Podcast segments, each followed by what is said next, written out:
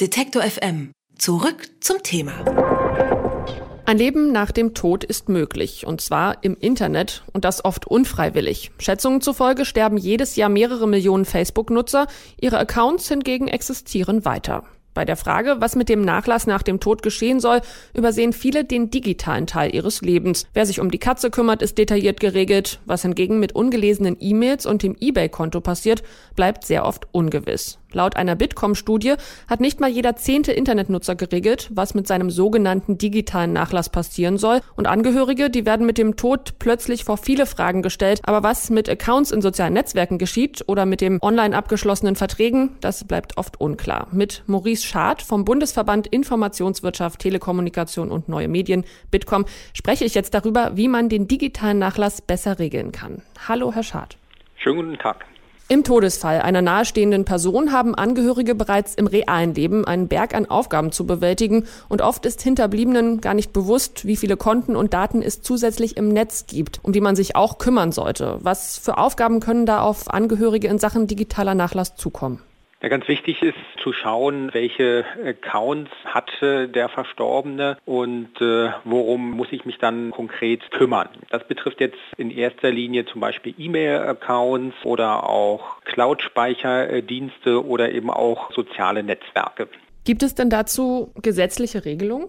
Die gesetzlichen Regelungen sind dazu relativ dünn, weil es auch noch ein recht neues Phänomen ist. Äh, grundsätzlich gilt aber, dass der Erbe dann auch zum Beispiel auf Computer oder ähnliches Zugriff hat. Häufig wird dann aber vergessen, äh, dass man dazu auch eine Zugangsberechtigung braucht. Das heißt, was empfehlen Sie denn jetzt, wenn wirklich ein naher Verwandter oder Freund gestorben ist? Wie kann ich da vorgehen? Also wichtig ist, dass man eine Art digitalen Nachlassverwalter bestimmt. Das ist im Regelfall der Erbe oder die Erben, muss aber nicht der Fall sein. Es kann also auch eine Person sein, die einem persönlich nahe steht und diese Dinge dann im Anschluss nach meinem Tod regeln kann. Es empfiehlt sich äh, zum Beispiel eine Liste zu erstellen, wo die wichtigsten Passwörter draufstehen für die unterschiedlichen Profile und Online-Dienste, sodass dann der, der Erbe der digitale Nachlassverwalter Zugriff hat.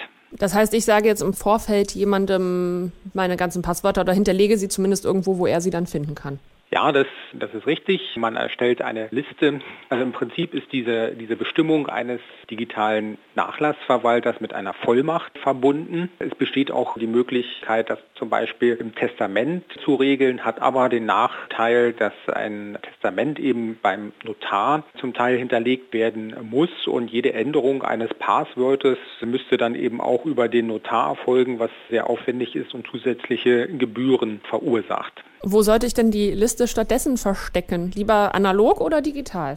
Also es gibt zwei Möglichkeiten. Entweder mache ich tatsächlich eine analoge Liste, die ich dann an einem möglichst äh, sicheren Ort, entweder zu Hause oder in einem Bankschließfach verwahre. Es gibt auch die Möglichkeit, das digital zu machen, zum Beispiel auf einem USB-Stick. Den wiederum könnte ich auch mit einem Passwort sichern. Dann muss natürlich auch dieses dem digitalen Nachlassverwalter bekannt sein. Schätzungen zufolge existieren ja auf Facebook bereits mehrere Millionen Accounts von Menschen, die verstorben sind. Habe ich denn auch eine Chance, ohne so ein Passwort diesen Account löschen zu können als Freund oder Verwandter oder Nachlassverwalter?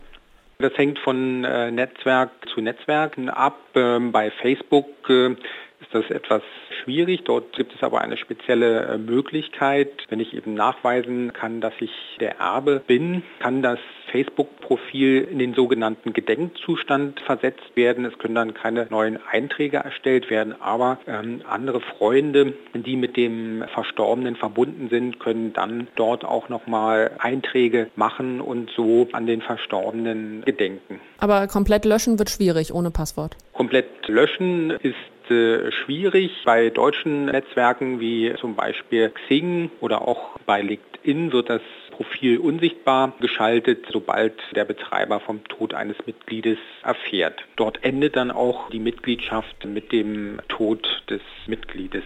Jetzt gibt es ja auch den Fall, dass man sich heimlich irgendwo angemeldet hat, zum Beispiel auf einer Datingseite oder dass man Geschäfte online abgewickelt hat, von denen meine Angehörigen nicht unbedingt was erfahren sollen. Wie kann ich das dann schützen, dass das nach meinem Tod rauskommt, wo ich überall angemeldet war?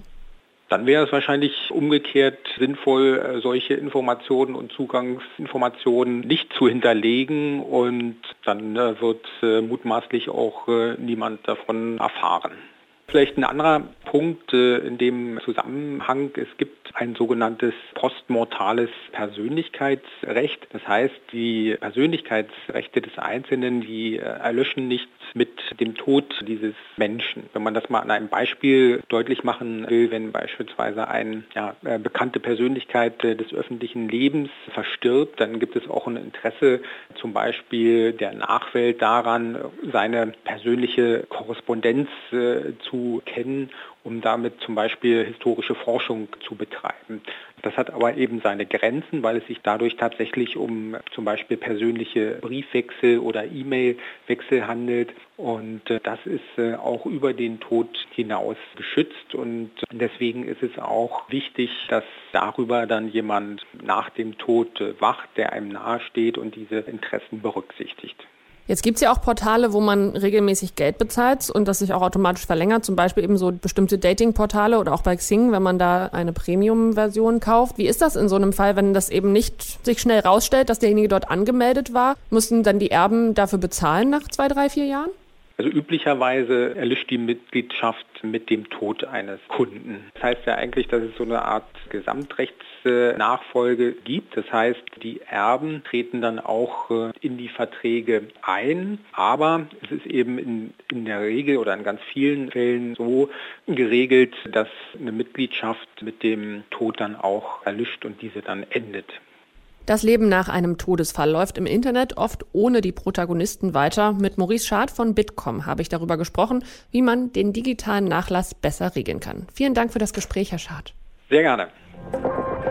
Alle Beiträge, Reportagen und Interviews können Sie jederzeit nachhören im Netz auf detektor.fm.